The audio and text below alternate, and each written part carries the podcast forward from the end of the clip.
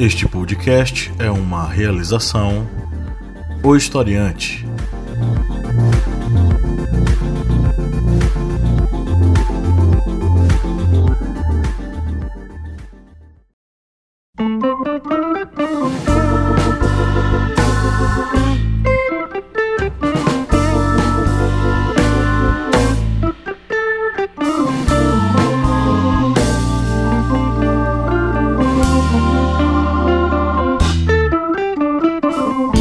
Ouvintes, bem-vindos mais uma vez ao podcast do Historiante, o seu podcast sobre as ciências humanas. No nosso programa, que é o programa Minipédia, obviamente vocês já sabem que eu estou com o meu colega de bancada, o senhor Cleber Roberto. Olá, pessoal, tudo bem? E recebemos hoje uma visita ilustre e é uma honra para nós dois, porque foi nosso professor na graduação. É um professor com pesquisas dentro da área, né? E está aqui para abrilhantar o nosso programa é o professor Moisés Almeida. Oi, professor. Olá, pessoal, tudo bem? Vamos fazer um podcast bem tranquilo, com muita informação e muita história. Professor, se apresente para o nosso público falando um pouco sobre o seu currículo. Veja, eu sou professor da Universidade de Pernambuco, lotado no Colegiado de História. Estou aqui no Colegiado de História desde 1993 como docente efetivo e também sou professor do Colegiado de Direito da Autarquia Municipal. Estou no Colegiado desde 2005. Nos dois colegiados, no de direito eu trabalho com filosofia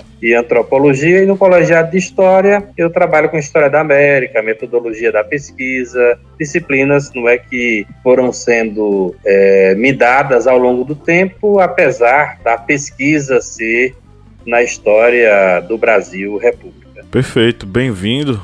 Como eu já falei, é uma honra aqui pra gente recebê-lo, né? É, o professor Moisés, para quem nos acompanha no YouTube, já participou de live com a gente. E hoje estamos aqui para a gravação de um programa sobre um tema que ainda não tínhamos tratado, né, Kleber? Isso mesmo. É um dos capítulos mais importantes para a história do Nordeste, principalmente neste início de República, que foi um início muito tribulado, e meio dessa República de espadas, dessa República que estava assim instaurando no Brasil, vem ocorrer um movimento que acabou mexendo com todo o Brasil e foi um movimento que acabou é, movimentando não somente a área política militar, mas também da própria imprensa, se transformando numa guerra total contra um único povoado, uma única localidade. Perfeito. Você que está nos ouvindo, antes da gente entrar na nossa pauta, vamos para os nossos recadinhos. Se você nos escuta há um bom tempo, curte nosso conteúdo, que tal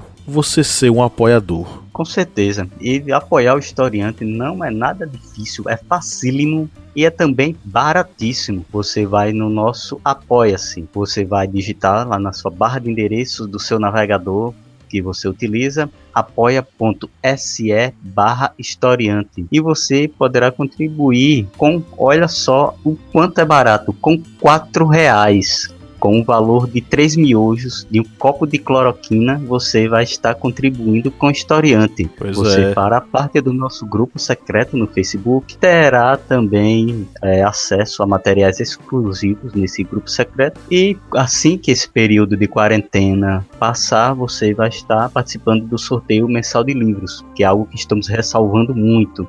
É, os sorteios não estão sendo feitos devido à dificuldade de locomoção de correios, atrasos, mas assim que o período da quarentena passar, voltaremos aí com sorteios de livros para os apoiadores. É isso aí, então siga aí os conselhos de Kleber, seja um apoiador, vá no apoia.se historiante e contribua a partir de R$ reais mensais. Conheça a família historiante de podcasts, além desse aqui que você escuta toda semaninha, religiosamente, você vai ouvir também o Correspondente de Guerras, a voz que narra os principais conflitos ao redor do mundo, o podcast em formato de storytelling, capitaneado aí pelo senhor Kleber Roberto, e o podcast das arretadas, com vozes, olhares e perspectivas femininas e feministas sobre assuntos sociais, sobre assuntos os mais variados. Você vai encontrar lá no feed das meninas, né? Então, a missão de hoje é você abrir o seu agregador e assinar o feed da, dos outros podcasts da família Historiante. E você sabia que você pode também ser o nosso aluno além dos podcasts, além dos vídeos, você pode cursar aí os nossos mini cursos online disponíveis no nosso site, historiante.com.br. Você vai ter aí cursos sobre história oral, teoria e métodos. Você vai ter o um mini curso sobre a ditadura militar, os anos de chumbo no Brasil, dentre vários outros que estão lá disponíveis para você cursar, além dos nossos mini cursos disponíveis apenas para os nossos apoiadores. Nós temos lá a escrita da história e mitologias. Então seja nosso aluno sendo apoiador ou se inscrevendo nos nossos cursos lá no site. A inscrição é baratinha demais, R$ 59,90 você se matricula, você cursa as nossas aulas é, e ainda recebe um certificado de 30 horas acadêmicas. Aí você que é estudante, você que está ouvindo a gente, faz curso de história, curte o historiante, seja nosso aluno também. Baixe nosso aplicativo lá na Play Store. Você que quer estudar onde você quiser, você que é estudante aí que está se preparando para os vestibulares da vida, para esse Enem que vão fazer de todo jeito, a, a ferro e fogo. Baixe nosso aplicativo ou se você quer só ampliar os seus conhecimentos. Você nesse momento de dificuldade, você está aí sem conseguir ter tanto acesso a material EAD, enfim. Baixe nosso aplicativo, ele é gratuito. Primeira coisa boa.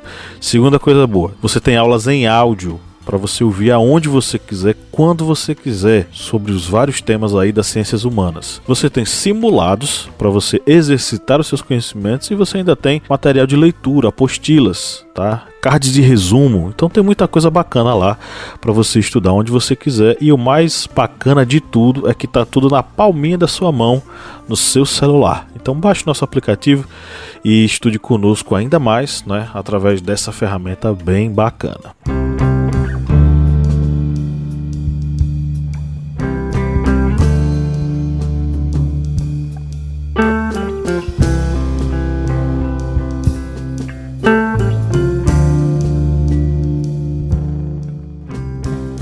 professor Moisés publicou recentemente o livro A Guerra do Fim do Mundo na imprensa de Pernambuco. E eu gostaria de colocar aqui uma parte, que é a parte inicial do livro, que eu achei é, muito fundamental para a gente começar e abrir as, as, as, discussões aqui. Uma fazenda abandonada em um rio às suas margens. Era tudo que Antônio Conselheiro queria quando, em 1893, chegou com uma população de aproximadamente 250 habitantes.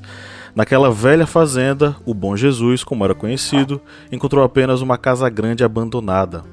A saga de Canudos começava ali, na Terra Prometida, onde poderia correr um rio de leite e os barrancos poderiam ser de cuscuz de milho. Porém, não imaginava aquelas centenas de pessoas que quatro anos mais tarde o rio de leite se transformaria em córrego de sangue e a areia dos barrancos serviria para sepultar mais de 20 mil pessoas numa das maiores guerras que o país conhecera. Professor, foi a guerra do fim do mundo mesmo? É, é a guerra do fim do mundo porque ela vai ser para os participantes da guerra, especialmente para os soldados, uma guerra distante. É, imagine você sair de Manaus para lutar no interior da Bahia, sair do Paraná, sair do Rio de Janeiro, sair de São Paulo. Então, uma, é uma guerra distante, né? E, e a nossa noção de distância, que é uma noção que a gente utiliza, é essa noção do fim do mundo, não é onde é, no fim do mundo, ou seja, é, é distante. Então, esse, eu creio que foi o sentimento é, dos é, soldados que tiveram que participar desse fatídico evento, não é que foi é, essa guerra, uma das maiores guerras internas do Brasil, especialmente quando o Brasil estava tentando firmar um novo regime de governança. Seria interessante também a gente pontuar aqui o principal personagem, vamos dizer assim, desse processo. Eu arriscaria dizer que é o próprio Antônio Conselheiro, né? Como conselheiro, ele chegou a se tornar de fato o conselheiro. Ele saiu do Antônio Maciel para se tornar o Antônio Conselheiro. Veja, na verdade, é, pensar no conselheiro é a gente pensar no tipo de religiosidade que se praticava especialmente no, no sertão, né? ou seja, nos lugares distantes dos centros urbanos. A Igreja Católica, apesar de ter vindo é, aqui desde o processo da colonização, ela não conseguia atender a todas as pessoas. E ao longo do tempo, ao longo do próprio processo de colonização, algumas pessoas elas foram nesse sentido sendo colaboradoras da igreja, então apareceram aí os chamados beatos, as chamadas beatas, que, além de cuidar dos templos, dos lugares físicos, é, faziam também algumas celebrações. E existiam naquela época, aliás, desde a Idade Média, mas especialmente naquela época, é, nos 1800, livros que se tornaram, digamos assim, almanaques, livros de bolso, que tinham orações, rezas, rituais católicos.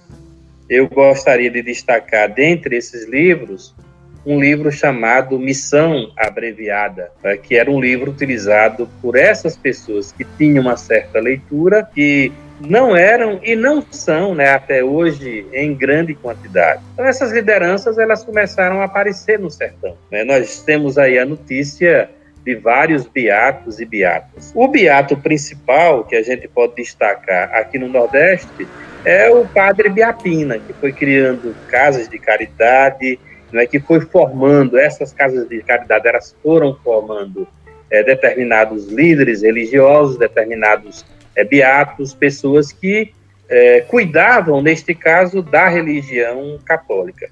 Conselheiro ele é fruto deste movimento, né? ele vai ser uma, um beato né, que vai ter para ele é, essa missão divina e sagrada de levar a palavra é, de Cristo às pessoas em lugares mais distantes. Claro que, além né, dele fazer as orações, ele também tinha as chamadas obras materiais, ou as obras né, que eram necessárias, por exemplo, é, melhorar a estrutura física das capelas, das igrejas, né, dos, dos templos, até, por exemplo, consertar os cemitérios. Portanto, não é, o conselheiro ele é fruto desse movimento autônomo é, da, da chamada religiosidade popular ou do catolicismo popular que foi muito forte aqui no Nordeste, ainda é muito forte, mas no passado foi muito forte em função é, da própria ausência da igreja na condução do seu rebanho como esse prelúdio, antes da Guerra de Canudos, é, temos também que lembrar que o Nordeste vinha passando por vários períodos de estiagens muito graves. Principalmente antes da Guerra de Canudos, tinha ocorrido a Grande Seca, que foi aquela seca de 1877 até 1879, que essa é considerada a pior estiagem da história do Brasil. E a Guerra de Canudos ela ocorre praticamente poucas décadas depois, ou seja, a população que viveu na Grande Seca, que sobreviveu a esse período, já que na Grande Seca ocorreu a morte de cerca de meio milhão de pessoas, essas pessoas que sobreviveram ainda eram é, tinham esse reflexo desse período de necessidade, de busca por uma melhoria de vida. E quando tem uma população que vinha sofrendo com esses castigos do clima, essas secas, e principalmente essa grande seca. E também era uma população que acabava também sendo explorada pelos coronéis, aqueles que detinham o poder no interior do Nordeste, e viam numa figura religiosa, em um beato, aquela perspectiva de poder salvar dessa necessidade dessa falta mesmo de alimento, de sobreviver nesse, nesse clima tão adverso, eles vão seguir esse beato, voltando, bem lembrado pelo professor Moisés, que havia uma religiosidade muito grande pela população do interior nordestino. Então se soma tanto essa necessidade, digamos, física, a necessidade do alimento, de sobreviver, aquela seca de sobreviver, aquele período de necessidade, como também essa necessidade espiritual, já que como lembrado pelo professor Moisés, havia essa falta, esse contato da igreja católica, a igreja oficial no interior. Então eles se ligavam a esses beatos. E Antônio Conselheiro foi um que conseguiu é, arrebanhar um grande secto, um grande número de seguidores. A peregrinação do Antônio Conselheiro ela não seguiu sem quaisquer opositores, né? A gente vai ter aí a atuação principalmente dos coronéis locais, da igreja oficial, né? Especificamente a diocese da Bahia Bahia e também dos jornais que não foram muito é, generosos com ele. É, na verdade, assustava as cidades pequenas e os povoados quando você chegava, por exemplo, com 80 pessoas, 50, 70, 80, até chegar a 200, né? Então esse ajuntamento ele já causa um susto e eu estou falando antes, inclusive, da própria formação de Canudos. Então vão acontecer vários eventos no sentido de desmobilizar essa população que segue, não é, o Bom Jesus ou o Antônio é, Conselheiro. Ah, embates aconteceram, inclusive, antes da formação de Canudos. Embates armados, eles aconteceram. Porque havia um, um medo, um certo receio dessa quantidade, desse caso de gente. Claro que com a formação de Canudos, e ela se forma é, com uma quantidade de pessoas não muito expressiva, se a gente né, pensar a quantidade, não é, dois, três anos depois, após não é, a formação do ajuntamento, né, com, é, com a quantidade de mil, duas mil, três mil, quatro mil, cinco mil pessoas, esse medo ele vai ser mais generalizado.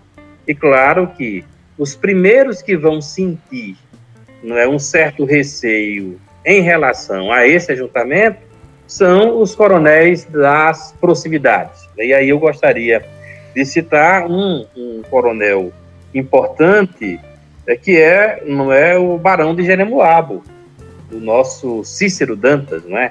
Ele, é, no, no, ainda no processo de, de formação e, e, quando as pessoas estavam indo para Canudos, ele escreve algumas cartas para em tese, denunciar aquele ajuntamento, que ele, inclusive, chama de ajuntamento comunista.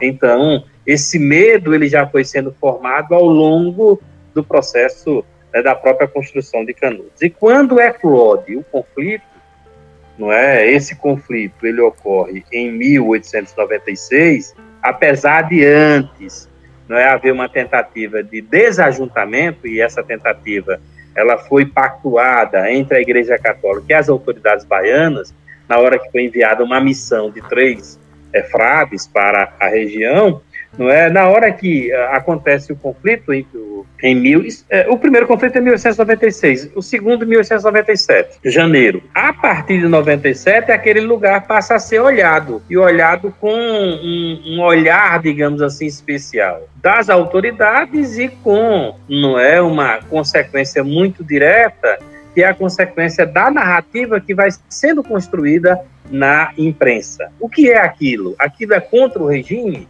Então aí muitas dúvidas elas vão pairar no ar até que é, a terceira expedição, que é a expedição mais esperada pelas autoridades e pela imprensa, essa terceira expedição, no início de março, ela é destruída. Então, a partir do dia 6, 7 de março, todo o país ele vai estar conhecendo o evento, conhecendo a realidade e vai estar tendo uma posição muito clara e direta que é em defesa do regime que foi instaurado. Interessante notar que antes ainda do conflito ser deflagrado na primeira expedição, a gente vai ter uma espécie de missão pacífica, não é, que vai ser capitaneada pelo Frei João Evangelista do Monte Marciano. Monte Ele vai tentar fazer uma sombra na imagem do conselheiro para tentar fazer com que aquele pessoal resolvesse voltar para casa. É né? claro que isso dentro de um contexto onde os coronéis já queriam desbaratar aquele pessoal, mas ainda não foram para as vias de fato. Só queria pontuar rapidamente que a diocese da Bahia Bahia, né, ela vai tentar colocar o, o conselheiro no sanatório. E aí, só para lembrar, num contexto bem macro agora, esse momento é o momento da ascensão da medicina ligada aos ideais eugenistas, né? Então, a observação da região aqui estava muito ligada a essa coisa de identificar nessa gente uma espécie de traço de loucura que fosse hereditário e que isso conduzisse de fato ao conselheiro ser entendido como uma pessoa meio que já estivesse dentro do espectro da insanidade. Eu só queria pontuar antes da gente entrar nas batalhas o seguinte: Consuelo Novaes Sampaio e o Marco Antônio Vila vão falar sobre essa questão do discurso do conselheiro, né? Que ele meio que colocava em xeque as classes dominantes naquela área, né? O que é que vocês poderiam comentar sobre isso? Veja, não tem no discurso de Antônio Conselheiro, que, que foi publicado mais tarde, na década de 50, que são as prédicas, não existe essa, essa ênfase contra as autoridades. Conselheiro é um defensor da religião, não é? o, o que ele vai preferir em termos de regime político, isso aí é muito, digamos assim, é entendível, eu entendo não é, essa opção que ele faz, é pelo sistema monárquico. O problema é que não é, havia pouco tempo que a monarquia tinha sido destruída, destituída não é, é, da ordem não é, política no Brasil. Mas ele não vai estar, digamos assim, com um discurso fortemente contra as é, autoridades. Houve sim um conflito, aqui é um conflito que vai acontecer é, numa determinada cidade, em que não é frente à cobrança de impostos, ele vai ficar contra aquela cobrança de, de impostos e, claro, contra a autoridade que impõe a cobrança do imposto. Mas, na realidade, em Canudos, essa discussão política ela não vai ocorrer eh, fortemente, veementemente, né? Porque não é interesse de conselheiro é, constituir uma contraordem política. Ele está fazendo, está construindo uma cidade que para ele é a cidade, a terra prometida, é a nova Jerusalém. É aquilo que a, a, a, o Antigo Testamento, ele, digamos assim, prevê. É, aquela busca daquela terra onde todos vão viver em paz e vão ter alimento e vão rezar e vão esperar o, o dia do juízo final. É, esse discurso de que conselheiro ele era um defensor da monarquia, monarquista, queria a volta do regime monárquico, se deu muito pela imprensa que tentava criar esse inimigo. Porque, digamos, o primeiro fake news contra Canudos foi exatamente quando se deu-se o conflito, que foi a questão do madeirame, que surgiu o boato de que os conselheiristas, os moradores de Canudos, iam em Juazeiro, no norte da Bahia, para pegar essa madeira à força, o que não era é, verdade. E se criou-se muito esse discurso sobre o que é, conselheiro, ele era defensor da monarquia tal, ele é, lutava contra o regime é, republicano, mas, como bem lembrado pelo professor Moisés, ele não, não fazia essa, esse embate político em, em Canudos. Era uma comunidade em que se tentava sobreviver. Tinha sua, digamos, ordem religiosa, suas normas religiosas, mas não eram normas religiosas para ir de encontro contra a República e debater e criar uma, digamos, um conflito contra o regime republicano era uma ordem de governo religioso, dado é, Antônio Conselheiro utilizar o seu diálogo religioso para tanto congregar essas pessoas, como também para fazê-los com que eles seguissem uma ordem, uma disciplina na localidade de Belo Monte. Sobre essa questão da primeira expedição, né, Kleber falou aí rapidamente, a primeira expedição não foi de fato uma, uma primeira expedição contra Canudos, né? Ela foi mais uma espécie de reprimenda que foi, enfim, organizada, solicitada pela questão, né, da venda da madeira e da vinda dos canudenses, ou a possível vinda dos canudenses pegar essa madeira em Juazeiro, né? Pois é, é infelizmente alguém né, botou na cabeça, e alguém com muita autoridade, caso um juiz, né, é, colocou na cabeça aí da, da do governador que a cidade iria ser invadida. O governador não tinha possibilidade nenhuma de enviar tropas aqui para Juazeiro porque as tropas estavam sendo utilizadas no conflito na Chapada Diamantina. E depois de muita insistência, o governador manda uma tropa de 100 homens, liderada por um tenente. O tenente chega aqui né, para defender Juazeiro, que em tese supostamente Juazeiro ia ser invadida, só que não havia plano de invasão de Juazeiro. Colocaram na cabeça do tenente que os conselheiristas estavam a caminho. E aí, claro que não é, essa tropa ela foi ao encontro dos conselheiristas. Era um desafeto, é, inclusive, do. Era o Arlindo Leone, né? Desafeto do. Exatamente. De Antônio. Exatamente. Foi o, ju, é, foi o juiz que telegrafou para o governador Luiz Viana pedindo esse, esse auxílio contra a invasão. É, e lembrar também que Luiz Viana tinha uma relação afetiva com Juazeiro, né? Já que Sim. ele era dessa região. Um dos líderes Viana, políticos, né? De Casa Nova que tinha ali familiares em Juazeiro da Bahia. Então ele se sente ele se sente na obrigação de defender a sua cidade ou a sua é, região. Por isso que ele manda essa tropa. E a tropa se encontra com os conselheiristas em Uauá, porque conselheiro soube que é, tinha soldados que iam lá em Canudos. como a ordem ou a organização interna de Canudos existia, dentro dessa ordem existia uma guarda, uma guarda para a proteção é, da cidade, e o conselheiro manda essa guarda não é, é, se encontrar com essa tropa. E aí começa o, o entreveiro, né, que não começa em Canudos, começa em Uauá, que está distante não é, de, de Canudos, mas que serve para que outras expedições elas possam ser organizadas em função não é, de destruir Canudos. É tanto que essa tropa formada pelo. é comandada pelo tenente Pires Ferreira, eles não tinham nem é, preparo para marchar de Juazeiro para Canudos. Logo no início da, da marcha já começou a faltar alimento, faltar água, é, eles necessitaram de guias para levar a trilha, porque eles não tinham realmente é, essa ideia de ir para Juazeiro e de Juazeiro marchar para Canudos.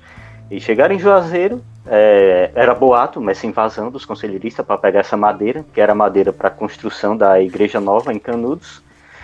E ficaram na, na cidade até que o próprio juiz, Arlindo Leone, ele é, tenha uma reunião com o tenente e se decidem que essa tropa deveria marchar para Canudos. E essa tropa não tinha é, preparo nem para é, ter alimento e se, e se, sustentar até Canudos. Imagine é, tomar a localidade. Tanto que em um Mauá tem esse conflito, eles provocam muitas mortes na, entre os conselheiristas, mas eles não têm mais condições de voltar, de continuar para Canudos, e então voltam para Juazeiro. Mas ainda não tem aquele, digamos, movimento nacional contra Canudos, e temos aí a segunda expedição. É que vai ser iniciada também de uma forma desastrosa, porque ela não vai ser planejada, né? Ela vai ser levantada com urgência, com o major fiscal da, do 9 Batalhão de Infantaria, o Febrônio de Brito, liderando ela, né? É, e aí, inclusive, vai ter uma, uma questão, uma disputa ali entre o general Solon, né? E o governador, né, o Luiz Viana, sobre como é que essa expedição deveria ir, se não deveria ir. O Solon não queria que fosse, mas o governador queria que fosse, né? É, aí tem uma briga política que ela já tinha começado a, a, a se apresentar desde o final de 96. O vice-presidente da República é um cidadão, era um cidadão chamado Manuel Vitorino, né? E como ia ter eleições em 1898, o Partido Republicano Federal começou a rachar. Existia apenas um partido que dominava a política no Brasil, em termos é, é, da nação. E aí, essa essa briga do general com o governador já reflete um pouco essa desavença interna do governo federal, que é a disputa pelo poder entre Prudente de Moraes e Manuel Vitorino. Isso já, já é uma, um resquício dessa é, briga, que é a briga que eu analiso, né, eu, o meu trabalho, ele vai, é, é, vai tratar exatamente desse, desse conflito político a ótica da minha leitura na imprensa vai ser essa ótica da, da política partidária, e aí a gente já vê um reflexo dessa, eh, dessa briga dentro do governo federal e, claro, reverberando para a Bahia, já que o vice-presidente ele era o baiano Manuel Vitorino. Como é que o senhor observa a questão dos editoriais da imprensa pernambucana nesse período aí, entre a segunda e a terceira expedições? Porque a gente vai ver essa segunda expedição fracassando, não é? O próprio Febrônio ele vai é, mandar, vai afirmar que teria triunfo, né, sobre a, a aquele momento, sobre Canudo, só que no final das contas ele vai perder, vai ser uma, uma, derrota fragorosa e a imprensa acaba entrando nessa, nessa questão. Ela não sei se o termo poderia ser compra briga, veste a camisa e começa a não mais veicular apenas recortes de telegramas, mas manchetes, editoriais, enfim. Ainda há muita dúvida sobre, sobre o que é o, o, o evento. Há muita dúvida, não é? Começam a dizer, será que não é um foco do monarquismo, já que haviam monarquistas no Brasil que queriam a restauração da República? Isso é uma pergunta que se, se coloca. Claro que, né, como uma tropa ela é, ela, ela, ela é vencida, e é uma tropa de 600 pessoas, veja, a primeira expedição teve 100, a segunda vai ter 600. Então, isso já começa a preocupar os, os jornais, os editorialistas. Eles vão dizer: que negócio é esse que é tão forte e que né, derrota uma expedição é, que tem é, já a presença não só do governo estadual, mas do governo é, federal. Então, tem algo que é estranho mas ainda não se tem, em termos de editoriais, é, elementos claros. O que é aquilo? É claro que pairava uma dúvida sobre é, se era um, um, uma conspiração monarquista. Aí os jornais começam a, a fazer destaques, não muitos, mas destaques sobre não é, é Canudos e começam a olhar, a olhar para no interior da Bahia. Só lembrando que essa segunda expedição ela também não chega em Canudos. Ela é derrotada na localidade do Tabuleirinho. Mesmo com um regimento ainda maior de soldados, maior que o primeiro, a primeira expedição de Pires Ferreira, tinha mais armamentos, já tinha algumas peças de artilharia, tinha esse preparo maior, mas há também os problemas é, logísticos com relação à alimentação e água, que novamente se tem a ideia de que é, como uma força militar contra sertanejos, é, eles vão marchar triunfantes até Canudos. E não ocorre isso, eles são derrotados na localidade de Tabuleirinho. Novamente, eles uma força militar consegue provocar é, uma quantidade grande de mortes entre os conselheiristas, mas eles não chegam à localidade de Canudos a expedição que realmente vai conseguir é, alcançar Canudos é, seria já a terceira. E essa terceira expedição já foi com um coronel, o um coronel que fazia a terra tremer. É o Moreira, o Moreira, Moreira, César. Moreira César. Não, o Moreira César, ele é uma figura importantíssima para o conflito político, porque os militares queriam voltar ao poder eles precisavam de um fato, de um fato positivo, claro, né? O Moreira César, ele era florianista, tinha ido para é, o Sul resolver aquele conflito é, da, da revolta federalista e é, ele, ele tinha inclusive cortado as cabeças de alguns líderes lá da revolta. Então ele, ele é a figura, em tese, dos militares que vai ser o candidato presidente da República. Então ele é, não é o salvador, digamos assim, da pátria. Então ele vem como o salvador do regime, não é, é do regime militar, não do regime republicano ainda. Ele é salvador do regime militar na República, porque os militares queriam retornar ao poder. Só que o salvador da pátria morre, morre logo no primeiro dia, né, no final da tarde. E claro que isso, isso é a bomba, é a bomba para o Brasil, é ver, não é um coronel que tinha uma fama muito grande e era bem quisto na ordem militar, ele ser, não é, assassinado nesse conflito.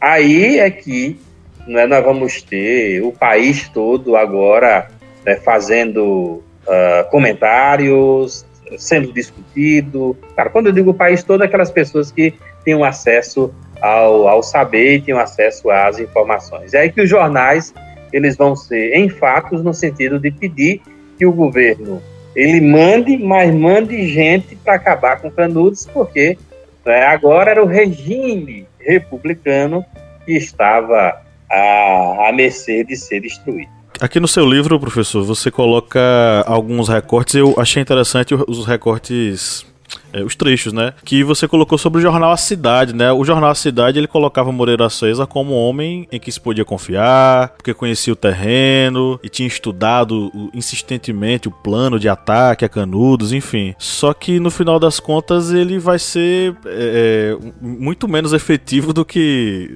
o jornal propagava, né? É a estratégia, né? Kleber pode falar um pouco mais dessa estratégia. A estratégia militar, ela, ela foi um desastre para o sertão. Não só dessa, dessa expedição, né, dessa terceira, a quarta expedição quase também ela vai ser, ela ia sendo né, destruída por volta de, de início de julho, final de junho, e início de julho. Então, as estratégias militares que eram utilizadas aqui, elas eram estratégias que não davam certo. Acho que Kleber pode falar um pouco mais das estratégias militares. Ele fez um trabalho sobre as estratégias. É, nessa terceira expedição, na expedição do, do Coronel Moreira César, já foi uma expedição lembrando que foi maior que as outras duas, a de Pires Ferreira e a de Bruno de Brito, e no, mais, novamente, ocorreu os mesmos erros que as outras duas. É, não tinham abastecimento logístico de alimentos, água para os soldados. A ideia da, de Moreira César era aquela ideia que é refletida em vários livros, de que ele ia chegar em Canudos, é, ele tinha medo de chegar em Canudos e é, o Antônio Conselheiro fugir dele, ele chegar em Canudos e não encontrar mais nem Antônio Conselheiro lá, já que ele tinha uma força imensa de, de soldados, artilharia, tudo. A ideia dele era realmente chegar em Canudos e se encontrasse alguma resistência, esmagar essa resistência pois a força dele era muito grande, é tanto que no momento do ataque todos os outros oficiais eram contra um ataque imediato contra Canudos, já que imaginavam uma marcha pelo sertão, uma marcha que já teve problemas com água, com alimentos. Você vai marchar direto contra o inimigo, mas Moreira César ele tinha tanto aquela ideia de que os sertanejos não sabiam lutar tá, era, você ia estar armado com pau, aquela espingarda pica-pau, que em alguns locais é chamado de soca-soca, aquela espingarda que coloca pólvora e coloca a, uma bala ou uma pedra para disparar. Eles imaginavam que encontrar só isso, encontrar uma resistência mínima. Então Moreira César, assim que chega, digamos, às portas de Canudos, já ordena um ataque direto contra Canudos.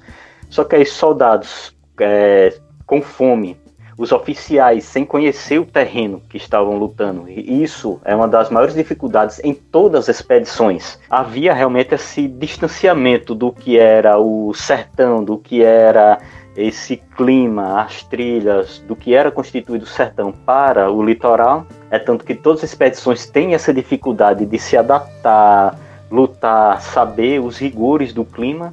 E nessa expedição, Moreira Serra, Moreira César, a esse desastre pois assim que os soldados invadem, é, eles vão logo buscar comida, água, porque estão famintos. Acabam ficando presos dentro de canudos, porque era um labirinto de casas, de vielas, de becos. E no meio desse tumulto, dessa batalha, o Moreira César ele acaba sendo atingido duas vezes na região do ventre. E como era César fora de combate, quem assume é um outro coronel, que é o coronel Tamarindo, que era um coronel que estava já próximo de, de ir para a reserva. E ele, em algumas é, biografias, até indicam que ele não queria ir para Canudos, mas por ordem do exército ele vai para Canudos. E de repente ele está a, o comando da força cai no colo dele, porque Moreira César é tirado do combate, ferido. Ele assume esse comando, então vê aquele tumulto e ordena a retirada da, da cidade.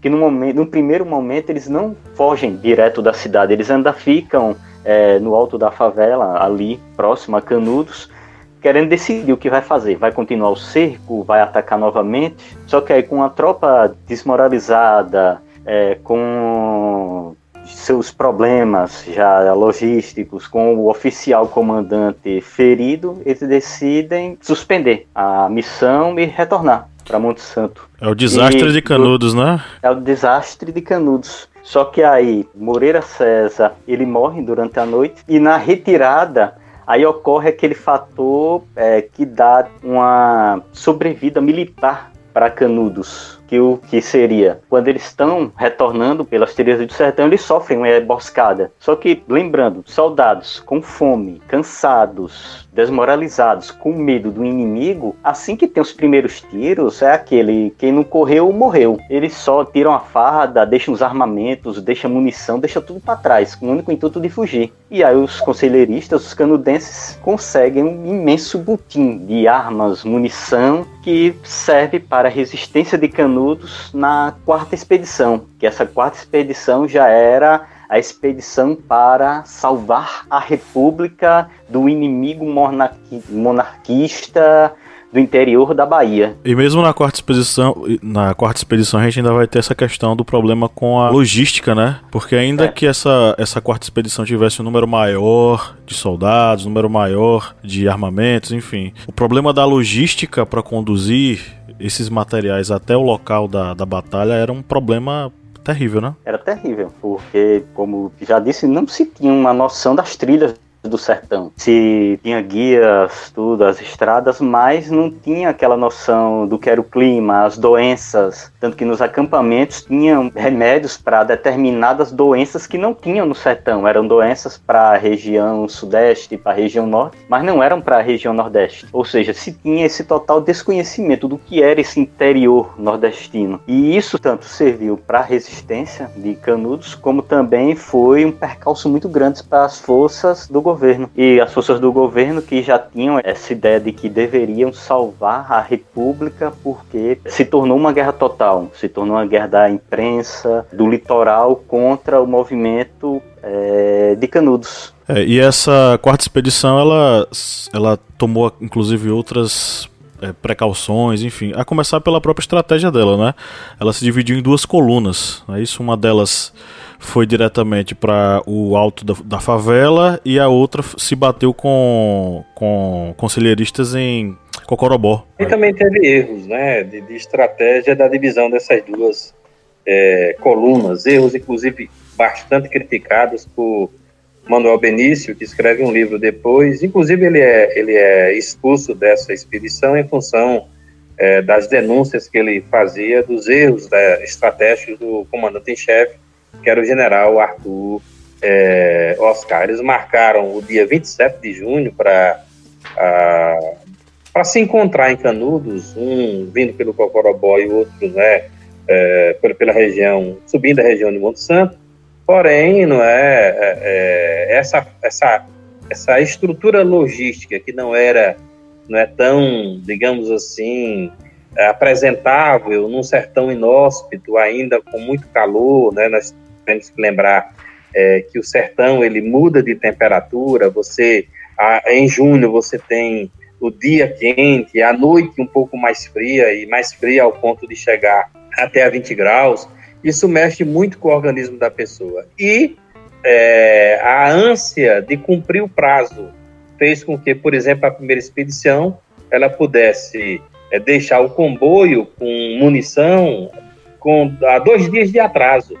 Então, de repente, a munição que se levava, ela não, não demora muito no combate. E aí termina, por exemplo, a munição e o general percebe que não vai obter êxito. Aí é preciso é passar né, uma mensagem para a segunda coluna para que ela viesse salvar a primeira, porque senão tudo estaria não é, é a bancarrota. Portanto, tem muitos erros nesta quarta expedição.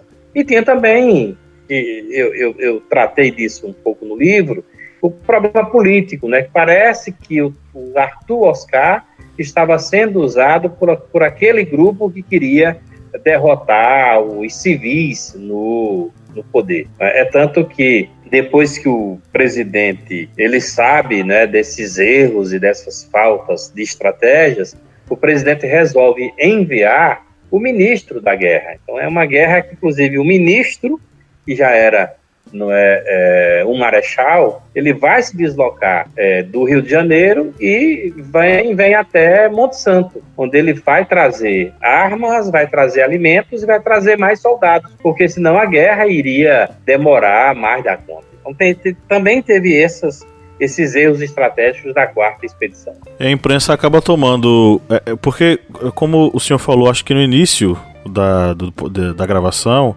essa quarta expedição quase perdeu também no início, né? Mas mesmo assim, a imprensa tomou essas duas quase derrotas como é, vitórias, né? É, que é, na quarta expedição, como bem lembrado, ela quase também foi um desastre, porque a coluna de Arthur Oscar, ela chegou no limite do seu, da sua munição e teve que pedir socorro para a coluna comandada pelo comandante Savagé que já estava também, é, conseguiu ainda é, ter um, digamos, uma sobra de munição, uma sobra de peças de artilharia para conseguir atacar Canudos e ao invés de atacar Canudos, teve que reabastecer a formação do comandante Arthur Oscar, do general Arthur Oscar. E a partir do momento em que há essa divisão de munição e que os planos de um ataque em duas frentes eles são abdicados, tenta se manter um cerco contra Canudos. Há essas dificuldades imensas de se abastecer, essa força que se mantinha contra Canudos. E ao manter essa, essas tropas nessa, nas localidades que faziam cerco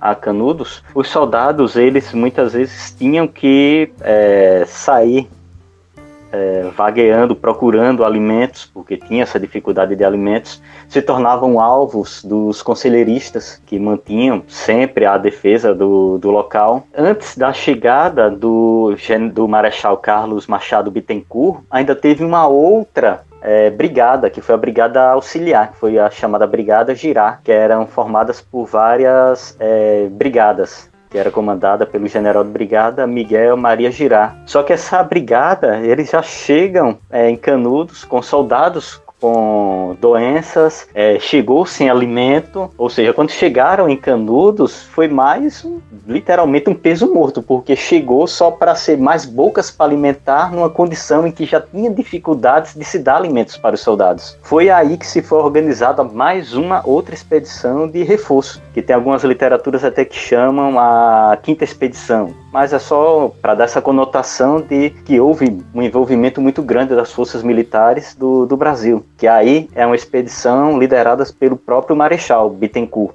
que ele vai, chega com os reforços de soldados, munição, alimentos, e aí é que se tem a pressão definitiva para se eliminar Canudos, porque até aquele ponto se tinha alguns avanços pequenos das forças militares, quando chegava algum comboio com alimentos, com munição, quando algum comboio conseguia chegar, eles faziam um pequeno avanço, tomavam alguma posição da cidade. É tanto que quando se estabelece uma posição dentro da cidade, é chamada da linha negra, porque era uma chegou um momento em que se era similar a um combate da Primeira Guerra Mundial, uma trincheira de um lado as forças é, do governo e do outro lado na trincheira com os conselheiristas. Por isso que se deu a conotação linha negra, porque se alguém desse um vacilo e fosse olhar para cima da trincheira, para cima da sua proteção, levava um tiro. Mas é, voltando, quando chega essa expedição do Marechal Bittencourt, aí se começa aquela pressão definitiva, tanto para se tomar posições dentro de Canudos, como também para cortar as rotas de abastecimento. Porque devemos lembrar também que Canudos eles recebiam alimentos, munição de outras localidades no interior baiano. Mas quando se faz esse cerco definitivo contra essas rotas, essas trilhas, é, caminhos que levam a Canudos, quando se fecha o cerco total, aí é que temos uma dificuldade imensa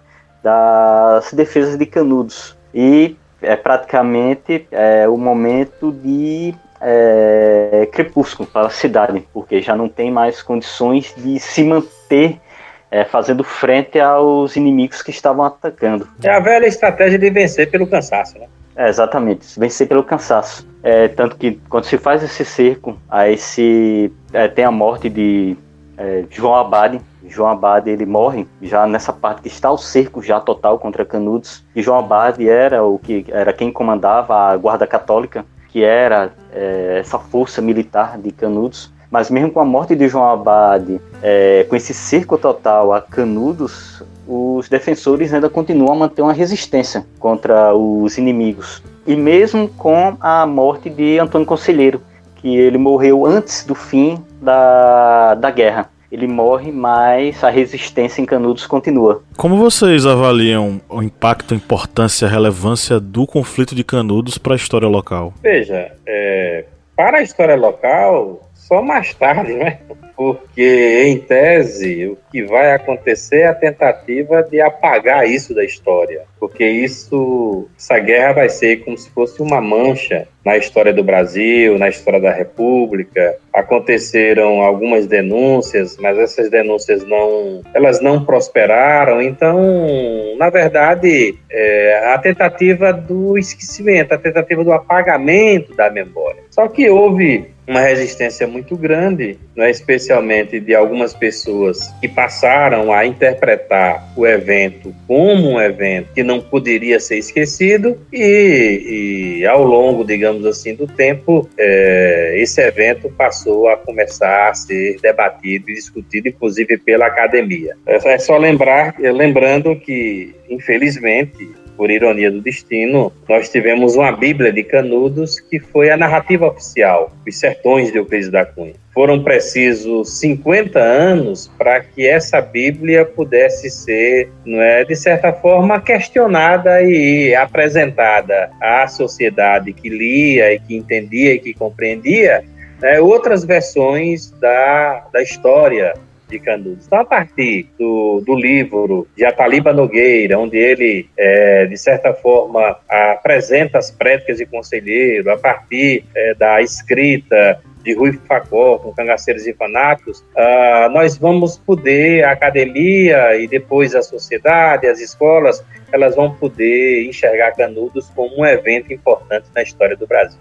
É que Canudos, é, essa história de Canudos ela é, já tem a tentativa de, de apagar essa história, digamos, apagar o próprio povoado na próprio fim da guerra ali, já na, nos últimos dias, que é quando se ordena o bombardeio incessante contra a cidade e se começa a utilizar dinamite e querosene para literalmente reduzir as cinzas, tipo uma Cartago, vamos demolir tudo e salgar a terra. Só que esse demolir foi com querosene e dinamite e depois salgar foi com uma barragem que inundou people toda a região de Canudos, que essa barragem foi construída anos depois, décadas depois. E se tenta apagar principalmente essa história devido à crueldade que ocorreu no conflito. A gente lembra que Antônio Conselheiro ele morreu no dia 22 de setembro, antes do fim da guerra. Ele morreu, é, algumas literaturas dizem que ele morreu devido à desinteria, mas ele também poderia estar ferido por estilhaços de artilharia. E a guerra ela vai até o dia 5, 5 de outubro. E durante esse período final ocorreu, foi que ocorreu é, várias atrocidades das forças é, do governo, das forças militares. Teve a questão das degolas da, da gravata vermelha, que era uma prática que foi utilizada na Revolução Federalista, que voltou a ser utilizada na Guerra de Canudos. Só que na Guerra de Canudos essa prática ela foi também cruel porque era com pessoas que estavam rendidas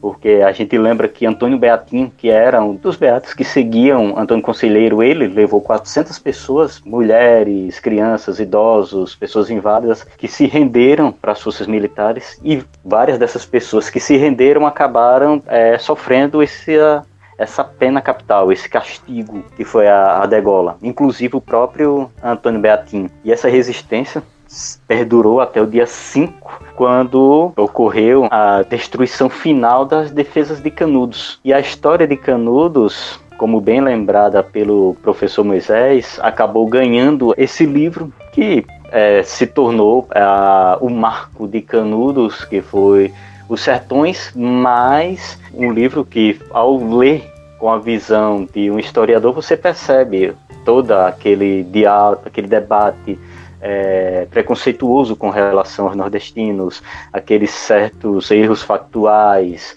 é, os exageros que eram colocados dentro do livro, que você percebe.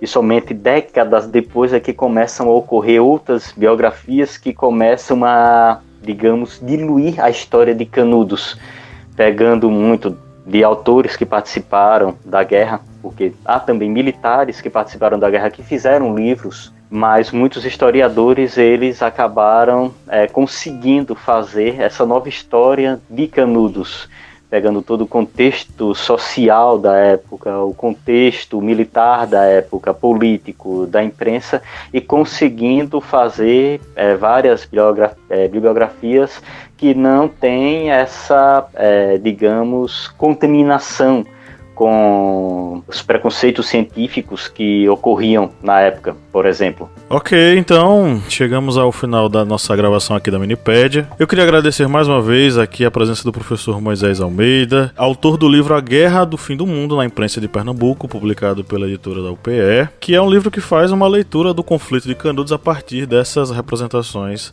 na imprensa pernambucana.